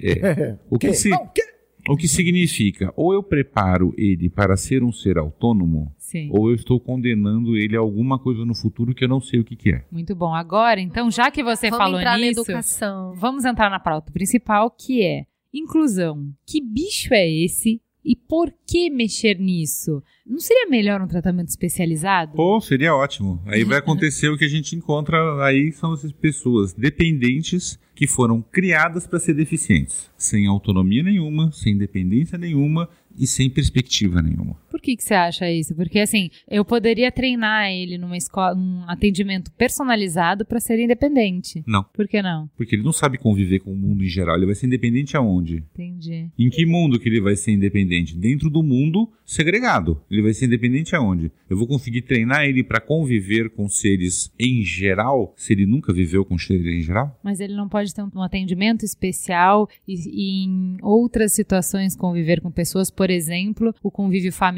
No convívio familiar ele convive com todas as pessoas. Então eu recomendo que faça isso com uma criança comum e veja o que aconteça no futuro. Dela só conviver com a família. Isso. Ela não vai saber relacionar. Porque não é só a questão da socialização. A escola, infelizmente, a escola especial é uma escola que partiu do princípio de que essas pessoas não iam aprender. Então a escola especial não ensinava conteúdo. Você chegava no. Então me liga uma mãe e fala assim: Ah, poxa vida, eu tô querendo tirar minha filha da escola especial porque ela tá não sei o que, com problema isso, não sei o que. Eu falei que quero levar pra escola. Ela fala: Tá bom, em que ano que ela tá? Não, ela não tá em ano nenhum, porque a escola não tem série, não tem avaliação, não tem conteúdo, não tem. Ela tá com 14 anos, ela não sabe ler, porque a escola não se preocupou em ensinar. Infelizmente, o modelo nosso de escola especial não era de escola, era só especial. Eu ponho essas pessoas aqui dentro, eu cuido, eu fico com elas aqui o dia inteiro. Era uma creche para cuidar desse, desse povo o dia inteiro. Inclusão significa eu tenho todo mundo com todo mundo. E todo mundo aprende a conviver com todo mundo. Isso vale para quem tem deficiência e para quem não tem deficiência. Porque as pessoas que não têm deficiência não sabem, não foram educadas para lidar, porque esses seres sempre ficaram guardadinhos em algum canto. Sim. Tá certo? E aí eu tenho o neguinho que não tá nem preocupado e põe o carro na vaga de pessoa com deficiência. Que não tem ideia de qual é a necessidade daquela pessoa daquela vaga. Você tem pessoas que não estão prontas para lidar com suas próprias deficiências porque elas não conviveram com isso, porque elas entenderam que as deficiências precisam ser segregadas. É, e tem algumas coisas interessantes, porque tem algumas descobertas que estão sendo feitas em projetos que já existem há anos, que estão descobrindo o seguinte: as crianças que viveram em ambiente inclusivo têm desempenho escolar melhor do que as que não tiveram. Por quê? Porque elas tiveram a convivência, elas tiveram o aprendizado do que, que é aquilo, elas tiveram a curiosidade de estudar mais, tá certo? Elas são mais tolerantes em relação ao mundo, por aceitar as pessoas em geral como elas são, coisa que nós não temos, nós somos intolerantes em relação a um monte de coisa, a pessoa com deficiência, ao negro, ao homossexual, É, a não é, sei tem vários estudos que mostram que no ambiente de trabalho ele tem que ser diverso, não porque mulheres são melhores em matemática, não sei o que assim. O fato de você ter alguém com um ponto de vista diferente do seu, com que se comporta de um jeito diferente do seu, que tem um corpo diferente, que nasceu num lugar diferente, isso estimula as ideias, a produtividade e tudo mais. Então, deve vir do mesmo, do mesmo lugar. Então, é só colocar o aluno com deficiência dentro da sala e salve-se quem puder e deixa a bola rolar. E vamos em frente e vamos aprender como incluir, porque eu não sei. Quando eu coloquei meu filho na escola, eu tinha 3 anos de idade. Eu cheguei lá, fui conversar com a escola e eh, a escola falou assim: a gente nunca teve uma criança com síndrome de Down aqui dentro da escola. A gente não faz a menor ideia de Esse como vai ser. também. A gente não faz a menor ideia de como é. A gente vai aprender junto. E estamos aprendendo juntos há 13 anos. Legal. Qual é o nome dessa escola? Se chama Colégio Batista Brasileiro. Uma, co- uma escola super quadrada. Não é nenhuma escola moderninha, avançada, não sei, uma escola quadrada. Sim, em vários sentidos. Mas assim, eles tinham, na época, eles tinham duas alunas cegas. Mas quando você pega deficiência sensorial ou deficiência física, a inclusão passa mais por uma questão ou de acessibilidade ou de você ter os, as tecnologias assistivas. Ou eu tenho que ter os textos em leitor de tela, ou eu tenho que ter em braille. Quando você pega a pessoa com deficiência intelectual, você passa pelo maior problema da inclusão que se chama atitude. O problema da inclusão não é preparação do professor. Ele pode fazer 500 seminários, pode fazer não sei quantas horas de suporte. Se ele não acreditar que a pessoa pode aprender, ele não vai tentar ensinar. Ponto. É isso. É engraçado que foi isso que uma das professoras que a gente falou falou pra mim. Ela falou assim: olha, eles, todos os meus professores, ele tem, eles têm pós-graduação em educação especial. E ele, mas assim, é uma questão de atitude. Eles precisam acreditar, eles precisam querer, eles precisam estar prontos para quebrar paradigmas, eles precisam se disponibilizar para aprender junto no processo. E tem, o, assim, e tem a questão do preconceito, que assim, assim como outros preconceitos a gente tem velados na sociedade, nós somos uma sociedade racista, nós somos uma sociedade homofóbica, nós somos, nós somos uma sociedade que tem um preconceito forte com a pessoa com deficiência. Então o professor, ele não quer aquele negócio dentro da sala, aquele ser estranho, aquele coisa que vai atrapalhar a vida dele, porque ele vai ter que dar uma atenção que ele deveria dar para todos os alunos. Porque qual é o problema nosso da educação? Nosso problema não é da educação especial, não é da educação inclusiva. Nosso problema é um problema de educação. Porque eu chego lá, eu tenho 40 pessoas dentro da sala e eu dou uma aula como se fossem todos iguais. Tá? Eu tenho uma classe homogênea. Aí você pergunta ao professor, ah, você tem... qual professor tem classe homogênea? Eu, nenhum fala assim, ninguém tem uma classe homogênea. Eu falei assim, então por que vocês ensinam igual para todo mundo? Vocês dão a mesma prova para todo mundo, vocês fazem o mesmo tipo de... Se não é homogêneo, por que você faz igual para todo mundo? Ah, mas não dá para fazer diferente para cada um. Pois é, então, é isso que é o problema. Mas tem algumas coisas interessantes que a gente foi aprendendo. É, o Samuel nunca teve vida fácil dentro da escola. Ele nunca foi tratado como café com leite. Mas, claro, existem algumas adaptações que foram feitas. Do tipo, o Samuel, por conta da questão da hipotonia, ele escreve, ele escreve, mas ele escreve mais devagar que os outros. Sim. Mas escreve tudo. É, O Samuel escreve em letra cursiva o tempo todo. então já tá melhor aqui. Então o que aconteceu? Quando começou, chegou num determinado ponto em que as provas, algumas provas, o, a história de texto, ele tinha que escrever mais. O que, que acontece? Ele ia fazendo, mas ele não conseguia acabar a tempo na sala. O que, que a escola fez? Tá bom, você continua a fazer a prova, porque a escola tem noção que o que ela está avaliando é se ele sabe o conteúdo, não se ele é Não se ele é rápido para rápido. escrever. Sim, tá certo. Tá, tá certo não, porque eu já encontrei escola que a professora tinha uma aluna com paralisia cerebral que conseguia se virar num teclado de computador Mas a professora não queria passar ela de ano porque ela não escrevia em letra cursiva. Ah, vê, gente, mas que miopia. Não, mas tem, você vai encontrar essas coisas. Então, mas aí que descobriu? Aí descobriu que tinham outros alunos que também tinham dificuldade para acabar a prova. Então, eles também podem fazer continuar a prova depois. Sim. Então, aí que começa a entrar o negócio, porque Quando você muda, você beneficia todo mundo. eu quero né? uma escola, que eu quero uma classe que seja boa para todo mundo. Sim. Eu não quero uma classe que seja boa para o Samuel. Alguns professores descobriram que o Samuel ficava muito mais à vontade para fazer uma prova oral, que todo mundo tem medo, do que fazer, do que pegar e ficar escrevendo. Samuel destemido. Habilidade, perfil, tá bom, ok. E descobriu que tinham outros que falaram assim, mas eu também não posso fazer prova oral? Tá bom, pode. Por que não? Why not, né? E tem uma coisa que é besta, né? Porque essas escolas parece que elas não conhecem o Plano Nacional de Educação. Elas sabem que, tipo, o plano diz assim, as pessoas têm que ter uma avaliação individual, mas não está em lugar nenhum escrito lá. Tem que ser prova por escrito, valendo até 10. A escola define cada um como que faz a sua prova. É legal que faz, leva a gente a, a fazer perguntas fundamentais, tipo isso. Por que, que existe a prova? Né? Qual, qual o objetivo? Aí, ah, porque quando você começou a contar a história, você falou assim, ele não teve vida fácil, eu achei que assim, ele teve que se virar e acabar a prova no mesmo tempo que todo mundo. Mas a pergunta fundamental é, a prova existe para avaliar se ele compreendeu Entendeu. a O matéria. conteúdo. Exato, Sim. O conteúdo. Então, cara, demora o tempo que você precisa e tal. Então, assim, leva a gente a- a, A questionar, a gente questionar a educação, não a questionar a educação inclusiva. Que tem a, Sim. a piada que é, como toda boa piada é, tem o fundo de verdade, que a escola existe para fazer você passar no vestibular, né? Toda escola prepara você para o mercado de trabalho e tal. Então, assim, leva a gente a fazer essas perguntas. Mas, não, Viva o Armandinho. Você leu o? Armandinho dessa semana não? Não. Não. A escola vai preparar vocês para o mercado de trabalho. Quer dizer que a gente tem esse trabalho todo para depois ser consumido? Eu queria te colocar essa situação que eu escutei, que é, é, uma, é uma visão muito crítica e muito dura da inclusão, que é a gente fala do professor preparado, mas a gente está falando também de alunos preparados para receber essa criança. E que uma, o bullying já existe, o bullying acontece também com crianças que não têm síndrome de Down, mas essas outras crianças têm mais facilidade para se defender do que a criança com síndrome de Down. Então se fala da escola e aí quem ouve que é contra a inclusão, né, foi a minha sogra. Minha sogra, o meu cunhado tem quase 40 anos e tem síndrome de Down. Então é óbvio, isso era uma outra época, mas a percepção que ela tem é que se expõe a criança, se expõe essa criança com síndrome de Down a uma situação muito cruel, onde ela não pode se defender e que quando ela perceber que os, ela não consegue acompanhar o resto da turma no novo aprendizado, a frustração vai fazer com que ela se deprima. Como que você percebe isso? Bonito isso. É, eu vou falar algumas coisas. Número um, é, se eu quero que alguém avance, eu tenho que pôr ele com gente que sirva de modelo para ele que seja mais avançado. Se eu coloco você com alguém, um monte de gente que está para trás de você, aquilo não só te desestimula, como faz você regredir intelectualmente. É, o professor Meleiro, que é um professor espanhol do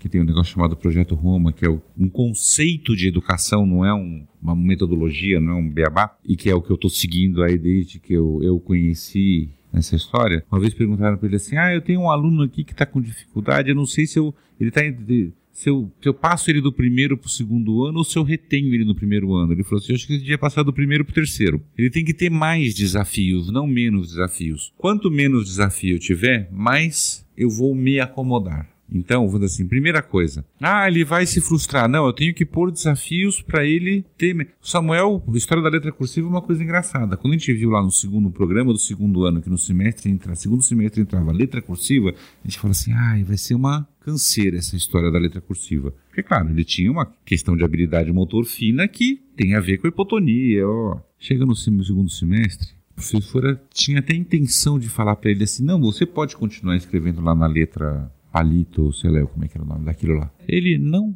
quis. Por quê? Porque todos os colegas escreviam em letra cursiva. Por que, que ele ia fazer diferente? Agora, pode ser que ele não conseguisse. E eu poderia dizer assim: continua escrevendo na letra palito, não é a letra de forma, na letra palito, porque o importante é você saber escrever, não é se é na letra X, Y, Z. Mas não, mas ele quis porque ele tinha esse desafio. Então, por exemplo, ele chega. Ah, ele, como todas as pessoas, ele tem mais dificuldades em algumas matérias, mas ele também tem mais facilidade em outras. Então tem um documentário que chama Todos com Todos. O Samuel é um dos personagens, tá? Tem uma menina cega, tem um, um- um menino com paralisia cerebral. O Samuel é um dos personagens. E o cara que fez o documentário, no momento que ele estava gravando dentro da escola, ele capturou uma cena muito, assim, que no fundo é hilária. Porque estão ele e os colegas colocando uns quadros de um trabalho na, na parede lá, e ele começa a olhar, eu não lembro qual que é a palavra, mas era uma palavra para o paroxítona. E ele olha, fulano, fulano, é não sei o que, tem acento. Aí um moleque olha pro outro, e olha pior, um moleque olha pro outro, pergunta, não sei o que tem acento? Não, eu acho que não tem mais, porque pegou aquela época de Ah, sim. mudança de ortografia. Não, eu acho que não tem mais. Pior, um dos moleques vira e pergunta, era um trabalho de arte, a professora pergunta para a professora de arte, a professora de arte fala assim, não, eu acho que não tem mesmo. O Samuel fica inconformado, ele vai atrapalhar a aula onde estava a professora de português, que era numa outra classe, e vai falar assim, Nascera, tal coisa, tem, a- tem a-" ele corrigiu, porque ele tem uma ortografia muito boa. A ortografia dele é melhor do que a da Letícia. Chega no fim do ano passado, fim do primeiro ano do ensino médio, ele está no segundo ano do ensino médio agora, o moleque pega e me acaba o último semestre com uma média 9.3 de filosofia. Ele tirou a menor nota da classe. Então, ou seja, essa semana a gente estava discutindo Protágoras. e aí você fala assim, ah, ele tem síndrome de Down e está discutindo o relativismo do Protágoras. Mas tudo bem, mas ele tem dificuldade em entender a força de atrito. Eu também. Agora, reconheço, sim, a gente deu todas as oportunidades possíveis para ele. Eu lembro que o primeiro pai com quem eu fui falar, o Samuel ainda era bebê, ele falou uma frase para mim que foi fundamental. Ele falou assim: "O seu filho vai ser o quanto você tiver disposto a investir nele". Ele falou assim: "Não é investir dinheiro, é investir tempo, atenção. Ele vai ser o que quanto você tiver disposto a investir nele". Você assumiu também o risco de colocar é, ele em contato com esse mundo, né? Eu assim, eu conheci as escolas especiais antes, eu achei que o risco era o outro lado. Era o outro lado? Era isso que eu ia te perguntar.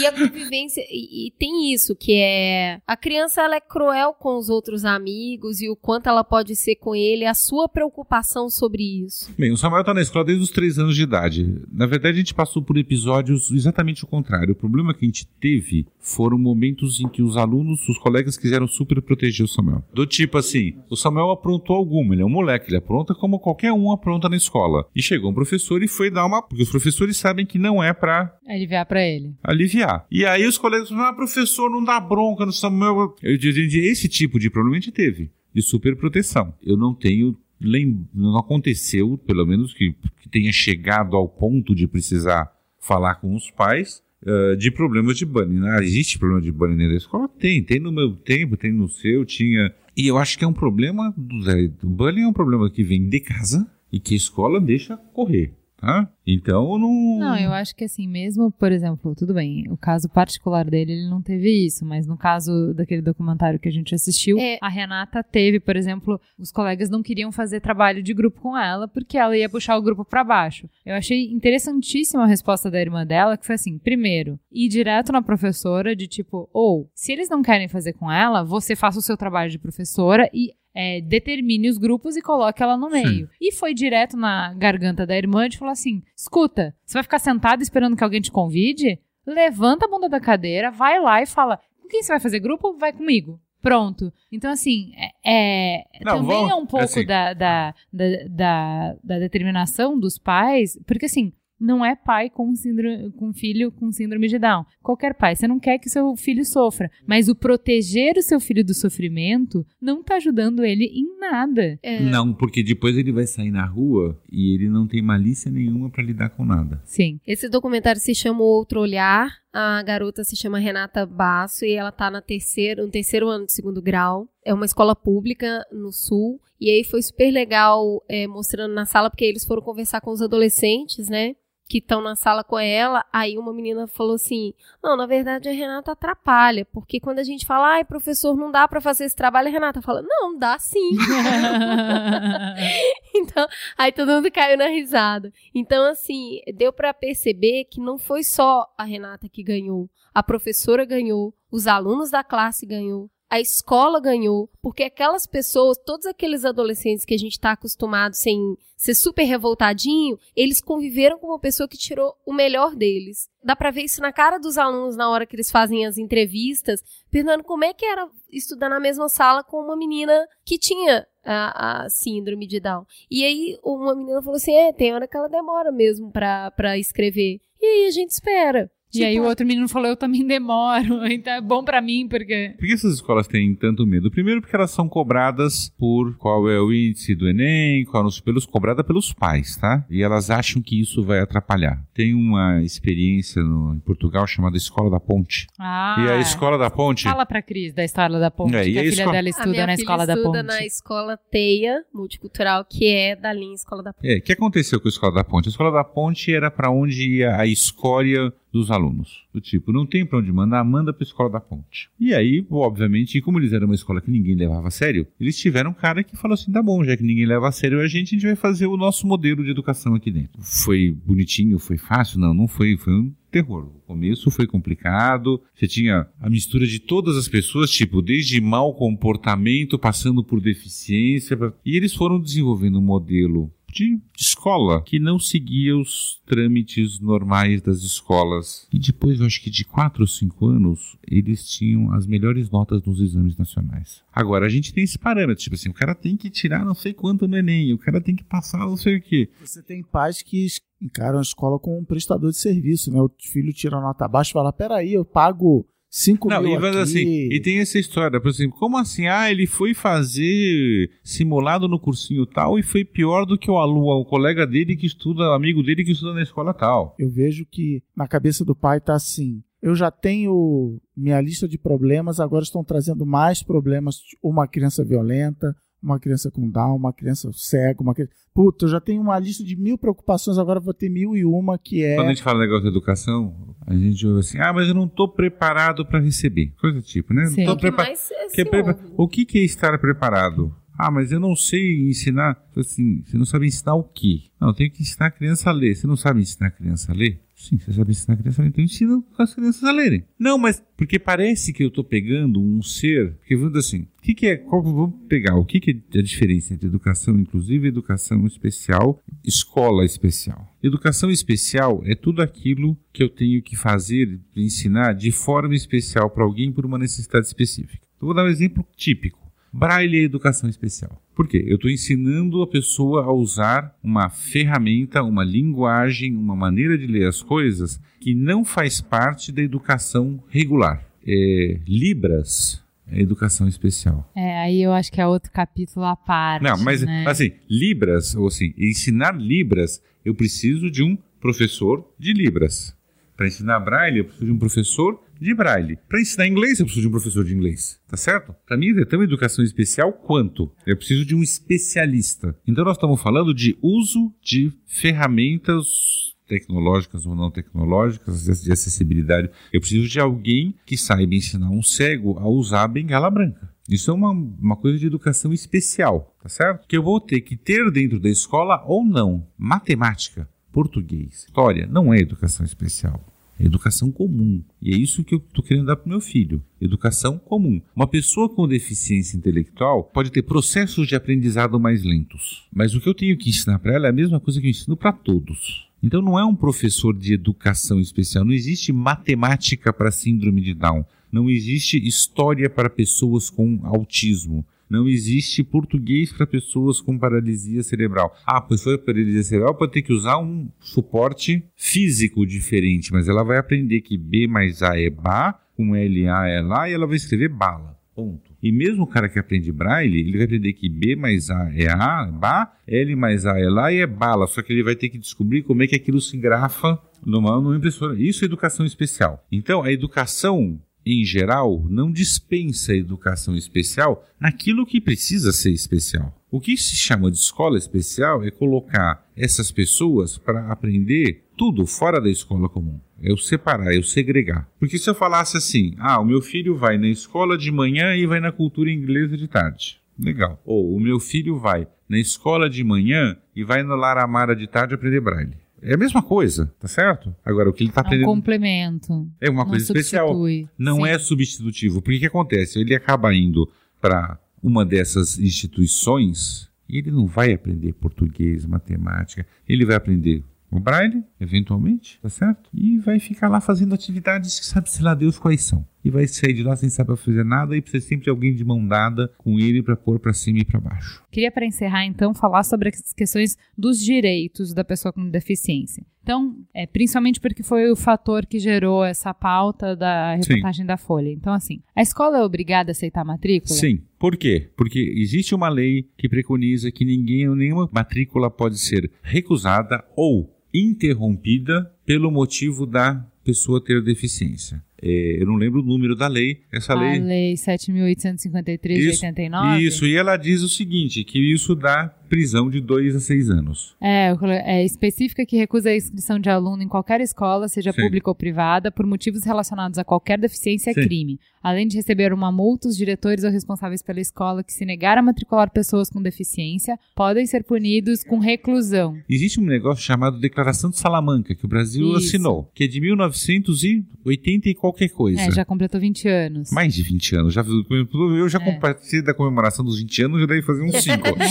tá? Faz 25 anos que o Brasil disse assim: nós vamos nos preparar para receber alunos com deficiência. E as pessoas dizem assim: a escola não está preparada, porque ninguém se preparou. Tá, então se a gente não chegar lá, eles nunca vão estar preparados Nunca vão mesmo. estar preparados. Precisa do conflito pra gente crescer Sim, através é claro. do conflito, infelizmente. Então, vamos dizer assim: um, é, assim, é ilegal recusar. Pode colocar a cota, tipo, ah, não, eu já tenho dois, dois alunos com deficiência, agora eu não posso mais aceitar. Tá, eu vou dizer assim, aí não existe nenhuma lei que diga sim ou que não. O que diz é, não se pode, assim, eu não posso recusar, então eu vou ter que dar um jeito. Então eu abro outra classe. Eu não posso recusar. Entendi. Eu só posso recusar se eu dizer assim, eu não tenho mais vaga na escola. Tá, ninguém mais pode entrar. Se teu Ninguém filho mais pode entrar, ninguém mais exatamente. entra. Tá. A escola pode impor o pagamento de duas Não. mensalidades pra A pagar um nossa, auxiliar? a nossa Constituição Federal diz que a educação tem que ser dada em igualdade de condições para todas as pessoas. Tá. O problema é que nós somos um país que gosta de inventar lei, né? Então agora vamos fazer uma lei que proíbe cobrar. Mas, cara, já está escrito na Constituição igualdade de direitos. Eu não posso pedir para você uma coisa que eu não peço para outro. Isso faz parte da nossa Constituição. Dois, nós somos, Brasil, signatários da Convenção Internacional dos Direitos da Pessoa com Deficiência da ONU. Ela foi eh, assinada, ela foi ratificada no nosso Congresso com maioria absoluta na Câmara e no Senado em dois turnos. O que, que significa isso? Maioria absoluta, mais de dois terços da Câmara, mais de dois terços do Senado, em dois turnos, significa isso virou Constituição no Brasil. É como se ela fosse um pedaço da Constituição. Um, como é que os americanos usam lá? A emenda, né? Uma emenda. Ela é uma, ela é uma, é uma constitu, ela faz parte da Constituição. Ou seja, ela está acima de qualquer outra lei. E a Convenção diz na educação que não pode haver diferença de tratamento dos, dos alunos, exceto aqueles que sejam necessários. Do tipo, eu preciso dar acessibilidade. Eu preciso dar alguma coisa especial, tipo Libras ou Braille, etc, etc. Mas eu não. Então, se você, assim, ministério, os ministérios públicos dos, dos estados, um por um, tá todo, estão todos bombardeando as escolas e muitos deles já multaram escolas por causa disso. O problema é que as pessoas têm que se mexer. Então, por exemplo, aqui em São Paulo, o pessoal tem que se mexer, ir para o Ministério Público e fazer o Ministério Público ir em cima desses caras. Mas então, no caso de Braille, a escola teria que ah, conseguir um professor de Braille e não poderia me cobrar por isso? Não, não, vamos falar assim, a parte do ensino especial é a mesma Ele é coisa. complementar à ele escola. é complementar, ele não Boa. é, tá? É diferente. Então, por exemplo, tanto que a gente tem um modelo do que o MEC colocou que se chama atendimento educacional especializado, Isso. Que é dar pedaços de educação especial para quem precisa, que tem que que tem que ser no contraturno da escola. Ou seja, isso não pode substituir a escola, ele é complementar, tá certo? Isso, e isso pode ser dentro da própria escola, como pode ser em instituições especializadas, tá? A escola pode impor a contratação de um cuidador para aceitar a matrícula? Não. A menos que você precise de um cuidador de questões de vida diária. Então eu preciso de um cuidador porque a pessoa tem uma paralisia cerebral séria e eu preciso de alguém que a leve para cima e para baixo, que leve no banheiro, etc, etc. Ah, nesse caso, isso deve ser solicitado ao MEC, porque tem que vir com verba federal para pagar esse cuidador. Tá, é um- ah, os pais têm que ter um laudo, que é o que acontece na escola pública. É, mas assim, uma pessoa que não tem problema de locomoção, não tem problema de. Não precisa de cuidador para ficar tomando conta do meu filho com síndrome na escola. Ele se vira muito bem. E se eu ensinar os outros, eles também vão se virar muito bem. Agora que eu tenho, tipo assim, aí eu tenho crianças com outros tipos de deficiência que têm problemas motores, problemas de locomoção, não conseguem ir no banheiro sozinhas, não conseguem se alimentar sozinhas. E essas também têm que estar dentro da escola comum. Contanto que elas vão conseguir aprender ou não. É, aí a gente vai para a próxima pergunta, que eu acho que é a que finaliza, que é, existe limitação para a inclusão? Existe em caso em que a inclusão pode ser prejudicial para a criança e para os outros alunos? Para a criança eu nunca vi. Normalmente isso é prejudicial para os pais. Deixa eu contar. A PAI de São Paulo tinha uma escola lá dentro, como tem no Monte de Paz. Há uns anos, a PAI adotou como política estratégica que ela ia acabar com a escola. E a PAI de São Paulo acabou com a escola, ela fechou a escola. Quem estava lá dentro, ela encaminhou para escolas Regulares. comuns. E hoje o serviço educacional que a PAI de São Paulo tem é o serviço de EE, ou seja, eles podem dar alguns, eles dão algumas coisas no contraturno. Mas você não pode mais largar o seu filho lá às 8 horas da manhã e buscar às 6 da tarde. Quem foram os maiores prejudicados com a inclusão na marra que a PAI de São Paulo fez?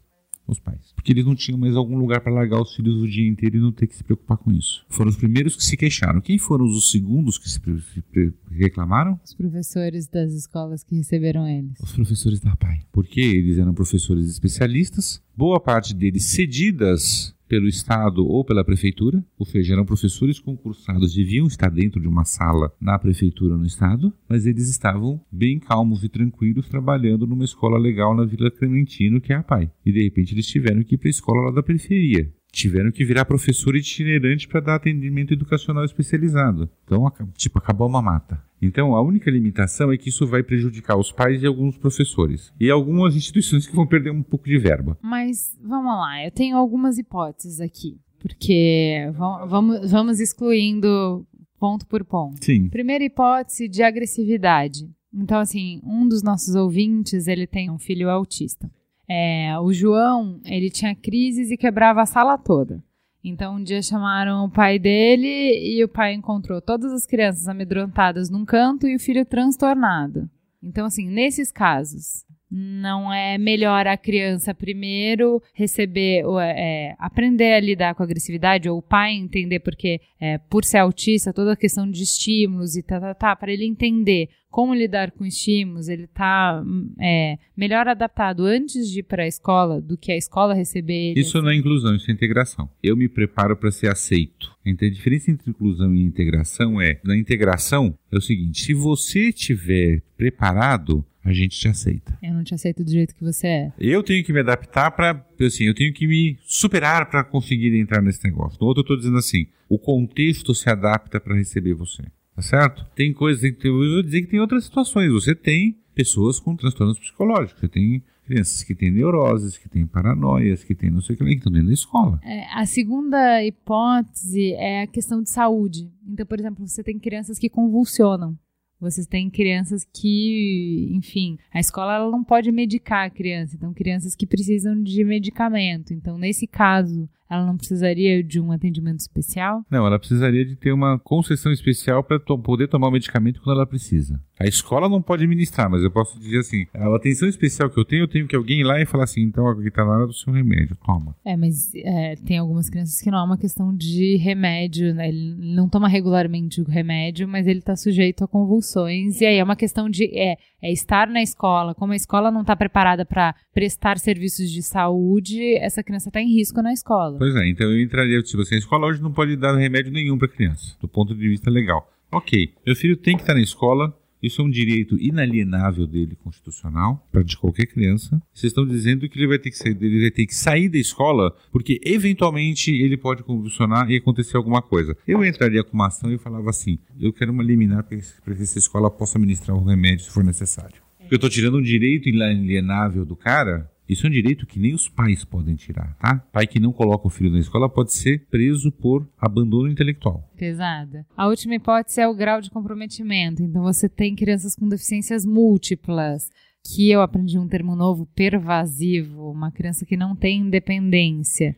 Que nesse caso, a inclusão precisa acontecer dentro da condição da criança. Então, assim, falando com professores da, da rede especial, falando assim, que incluir não é, inclusão não é só escolar, é social. Então, assim, quem não consegue ir para a escola pode ter atendimento especializado e atingir avanços significativos dentro da realidade dessa criança, que pode não ser cognitiva, mas E na escola é também. social. E na escola também ela pode atingir coisas o quanto ela consiga. Eu não estou dizendo que todo mundo vai aprender a ler ou que todo mundo vai chegar no fim do ensino médio e entrar na faculdade. Mas se ela quer ter, participar da sociedade, ela precisa participar da sociedade, não ser excluída da sociedade. Eu acho que é só a gente pensar no outro caminho. É. Se ela não vai pra escola, se ela não vai pra lugar nenhum, pra onde que, Que ela vai? social que ela vai aprender? Ela vai ficar dentro de casa. Então, se você não, se a escola não convive com uma criança que convulsiona, é, quando ela sair na rua também não tem ninguém preparado para atender, ou se ela arrumar um trabalho ninguém está preparado para atender, então beleza, esconde essa criança, senta em cima dela. Volta porque- a fazer como fazia nos princípios, joga dentro do vulcão. é, era o que se fazia com pessoa com deficiência nos primórdios, tipo, elimina. Se alguém que está ouvindo a gente, um de nós, chega num ponto da vida que descobre, ah, fiz um exame, ou meu filho, dá- descobri que meu filho tem uma deficiência. Que que, que que você fala? Primeira coisa que essa pessoa tem que fazer, assim, uma pai, um médico, é um grupo de apoio, é... Sugestão, número um, vá conhecer, descubra um outro pai que tenha um, algum filho assim, que já esteja lá pra frente, pra você ter ideia do que como que isso vai ser. Um, ter uma vaga ideia, porque eu quando eu conheci o Caio e o Samuel tinha dois meses, é uma coisa. Se alguém for vir conhecer o Samuel hoje, de novo, o Samuel tá mais avançado do que tava o Caio, e assim por diante, são gerações pra frente. Assim, conheça a experiência de outros pais. Primeira coisa. Óbvio, você vai para um médico, vai ver o que, que precisa do ponto de vista. Eu vou precisar de estimulação, não, de estímulo. Depende do que, do que, que é a deficiência, do que, que é, pode ser sensorial, pode ser física, pode. Mas, tipo, conheça o mundo em que isso acontece. Eu acho que é a- a coisa mais importante. E não deixe que ninguém tire os direitos do seu filho. Seu filho tem direito à educação, à saúde, a trabalho, como qualquer outro ser humano. Eu acho que tem mais uma que é acredite que ele é capaz. Porque você acreditando, você vai empoderá-lo para que ele. Ele vai ser, assim, e aí nós estamos falando, por exemplo, quando a gente fala assim, ah, de deficiências múltiplas, ele vai ser mais ou menos capaz, tá? Como tendo todos com todos, tem a professora lá, uma professora que é uma professora cega, e ela tem, ela é a professora de braille dentro de uma escola pública, tá? E aí ela vira e fala assim, não, eu, eu também tenho que fazer esses meninos caírem na real. Outro dia o fulano falou que ele quer ser motorista de caminhão. Ele não vai ser motorista de caminhão. Tá certo? Então, assim, claro, tem, tem limitações e limitações. Então, tipo. É, eu também tenho um monte. Tá certo? Sim, então. eu também. Mas eu não posso partir do princípio, pô, tem coisas que são óbvias que não vai conseguir fazer. Mas, tipo assim, tem coisas que, tipo, eu não sei. Ah, Até onde que o meu filho vai estudar, eu não sei. Ele está indo. Enquanto ele estiver indo, ele está indo. Aonde que ele vai parar, eu não sei. Então, no Longe da Árvore, a Cris estava até me lembrando que tem uma das mães que dá um depoimento que é bem sofrido, que é assim, ela super estimulou o filho dela, tal, e aí o filho dela avançou bastante, até que em um determinado momento ele não conseguia avançar mais. E esse determinado momento deixava ele avançado demais para as pessoas com síndrome de Down e aquém do desenvolvimento das pessoas que não tinham síndrome de Down. Então ele ficou num limbo. Ele não encontrava pares em nenhum lugar. E aí ela fala que isso gerou uma angústia nele muito grande, porque ele tinha consciência da limitação dele e ele queria ir mais e ele não conseguia ir mais. E ela chegou ao ponto de se questionar sobre até que ponto ela colocou para ele uma realidade que ele não podia atingir, até que ponto ela estimulou ele além do que ele podia. E aí eu fiquei pensando assim, Cris, mas isso todos os pais vão ter. Porque a gente fala para os nossos pais, você é uma princesa, você é inteligentíssimo. E assim, sei lá, né? Meu filho é brilhante? Não, ele é uma pessoa inteligente. Quanto ele é inteligente, não sei. Eu vou querer que ele atinja o máximo das coisas, eu vou falando para ele, você consegue, você vai, você não sei o quê. Mas até que ponto eu tô colocando uma barra que ele nunca vai atingir e eu só tô botando essa barra para ele ficar frustrado? Meu, ninguém tem um Assim, gabarito a de qual é a capacidade A do questão, seu filho. a questão né? é justamente essa, não colocar uma barra que ele tem que atingir, é ir empurrando ele pra frente. E ele vai, até algum ponto. Eu não tô dizendo assim, você tem que chegar lá. Então, por exemplo, em nenhum momento eu chego pro meu filho e falo assim, você vai ter que fazer a faculdade, tá certo? Não sei, ele vai, se ele tá no ensino médio, tá, o ano que vem ele acaba o ensino médio. E no ritmo que ele está indo, ele acaba. Ponto. Sem, Sem muitas dúvidas. sem muitas dúvidas, tipo, vai, tipo, você vai ficar tendo que estudar física feito um louco, porque ele vai te dar umas notas ótimas de filosofia, sociologia, história, Vai, de, ele- de línguas, ele fala espanhol razoavelmente bem. Agora, não sei, tipo assim, quando chegar lá no fim da faculdade, ele diz que ele quer ser professor, ele quer fazer pedagogia. Ele vai ter que prestar vestibular para algum lugar para entrar em pedagogia. Ele vai conseguir entrar? Não vai conseguir entrar? Não sei. Mas ele vai, ele vai experimentar. Ou não, porque assim, ainda faltam quase vai. dois anos. Pode ser que daqui a dois anos ele chega assim, não, não tô afim. Tá bom, então o que nós vamos fazer? Você vai aprender uma profissão e vai fazer algum trabalho? Alguma coisa você tem que fazer, porque ficar em casa jogando videogame não dá.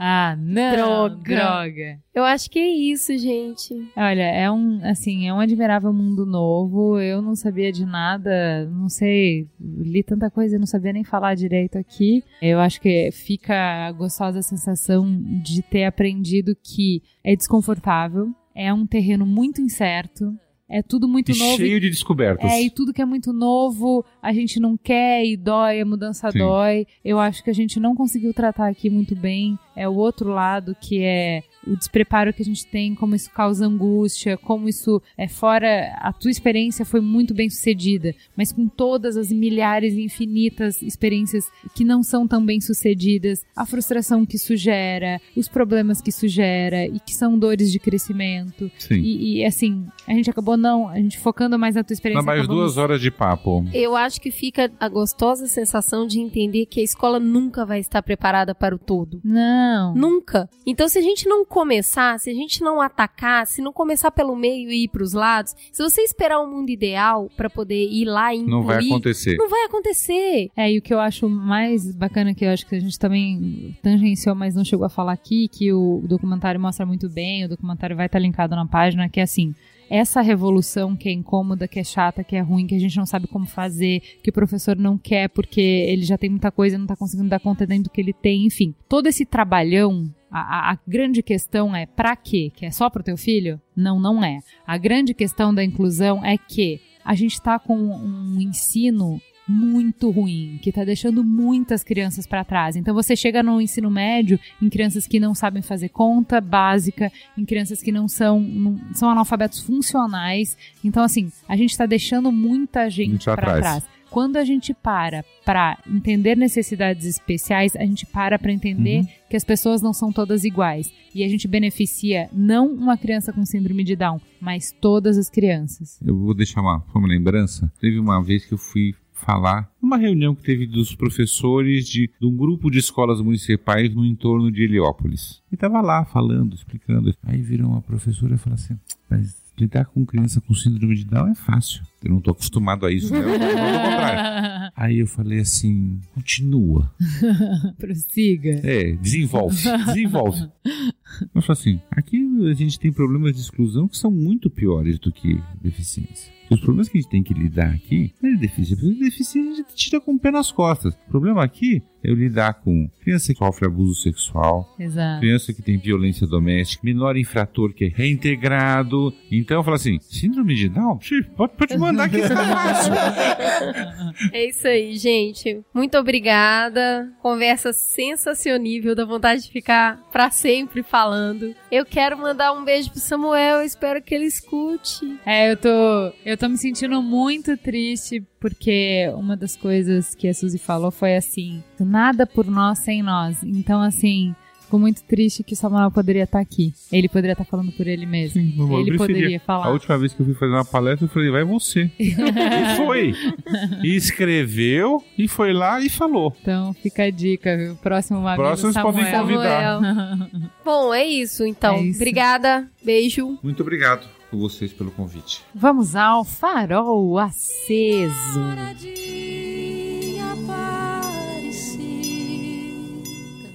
Não quero lhe falar, meu grande amor, das coisas que aprendi nos discos. Quero lhe Cris. Qual? Cris, qual? Cris Bartes. Eu quero indicar duas coisas legais. Primeiro, o canal no YouTube da Jojo, que é muito legal. Ela é muito articulada, ela é muito engraçada, ela trata de temas muito legais. É porque eu tô falando, eu tô lembrando dela falando aqui. É, a Jojo, ela é muito apaixonante, porque ela parece meio louca e ao mesmo tempo ela é muito engraçada. E quem não conhece, eu acho que tem que ir lá assistir pelo menos uns três episódios pra você entender o que é Jojo. E aí assistam. E também queria indicar, a gente vai deixar o canal de, dela aqui, e eu queria indicar também um ensaio fotográfico de um, um fotógrafo que retrata corpos de mulheres pós-gravidez. Acho que nessa época que nós temos barriga tanquinho de grávida de oito meses, é muito interessante ver a transformação que ocorre. Barriga negativa de grávida. É, a transformação que ocorre e ele coloca isso de um jeito bem singelo, tá bem legal, o ensaio é bem bonito. E vou deixar aqui no link pra vocês verem. Cris Dias, sua dica. Então, eu tenho uma dica e meia, porque essa minha dica vai ser o. Ou iria ser o Qual é a Boa da semana que vem no Braincast. Então a primeira dica é: o Braincast vai voltar semana que vem. Uau! Isso, é- não, peraí, essa Finalmente! notícia tem que ser Ufem os tambores. Que rujam os tambores. e é o livro do David McCraney. Você não é tão esperto quanto pensa. Que tem em português, eu não tô, da editora Leia. Tem livro eletrônico, eu li livro eletrônico. E é um blog de um cara. E eu tenho o subtítulo 48 maneiras de se auto-iludir. Que, sem brincadeira, é o livro que eu queria ter escrito. Que ele pega mais da metade são falácias lógicas. Então, sei lá, profecia autorrealizável que a gente falou. A gente se acha mega inteligente, poderoso e único, mas a gente cai nos truques muito idiotas de. de... Ele, ele- por exemplo, ele fala assim: Ah, você tá contando. Ah, lembra, Ju, aquela vez que a gente fez isso aqui, e aí eu caí, me sujei. Aí chega a Cris e fala: Não, você nem tava lá no dia. Mas na minha cabeça, eu entrei nessa história. E a, e a, a comparação que ele faz é assim: vê um filme, sai do cinema e tenta contar o filme. Você não é capaz de contar com exatidão o filme que você acabou de ver. Como é que você, por que que você acha que você é capaz de narrar um fato da sua vida que aconteceu 5, 10 anos atrás? Então, isso é muito legal em épocas aí de panelaço e tal, dos dois lados. Os capítulos são curtinhos. Então ele fala, número de Dunbar. Ah, tá, você só pode ter 110 amigos, não sei o que, sei lá. E ele tenta sempre montar um estudo. É, ah, na universidade não sei o que, fizeram isso, fizeram aquilo e tal. Então, assim, muito legal, uma, uma leitura rápida e eu diria indispensável nos dias de hoje e para sempre. Muito bem. As minhas dicas são, primeiro, o Telecast 99 sobre a Clarice Lispector, um trabalho primoroso. Zé da Clarice Lispector mesmo, do Arnaldo Jabor. Cara, assim, É de verdade, você É de acredita? verdade. impressionante. Eu não li nada dela. E agora já tô achando que ela é minha melhor amiga. Porque eles trazem tanta informação e de um jeito tão assim, sabe, com fatos sobre a vida dela, mesclando com informações é, pessoais e de trabalho, das obras e tal, que, sério, fudido, muito legal. Além disso, a página da Elis Regina, em comemoração aos 70 anos que ela completaria, tá bem legal também. E mais um podcast que ele já terminou. É, foram acho que 18 episódios, mas foi bem bacana, que chama Weekend Cast, que era um podcast feminista, bem legal. Eu indico especialmente o número 17 com dicas feministas para um mundo melhor. É brasileiro, né? Ah, por causa do nome? Em inglês? Ah, não, mas é um podcast brasileiro. Quem fez esse podcast é a Aline Valek e a Gisele Souza. Então fica a dica. É isso? Então, muito obrigada, gente, e até a próxima semana.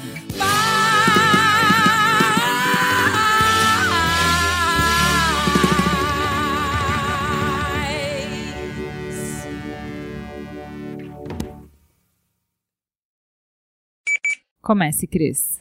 Eu? Ah, Ela. Pô, eu falei, eu? Que que é? Não sei o que eu vou falar. Pronto, tá. Caiu. Essa é a abertura do programa. Erros de gravação com Cris Dias. Ela olhou pra mim, ela tava olhando pro de frente pro microfone. Ela olhou pra mim. Eu falei, mas não Eu olhei pra ela, ela sorriu pra mim.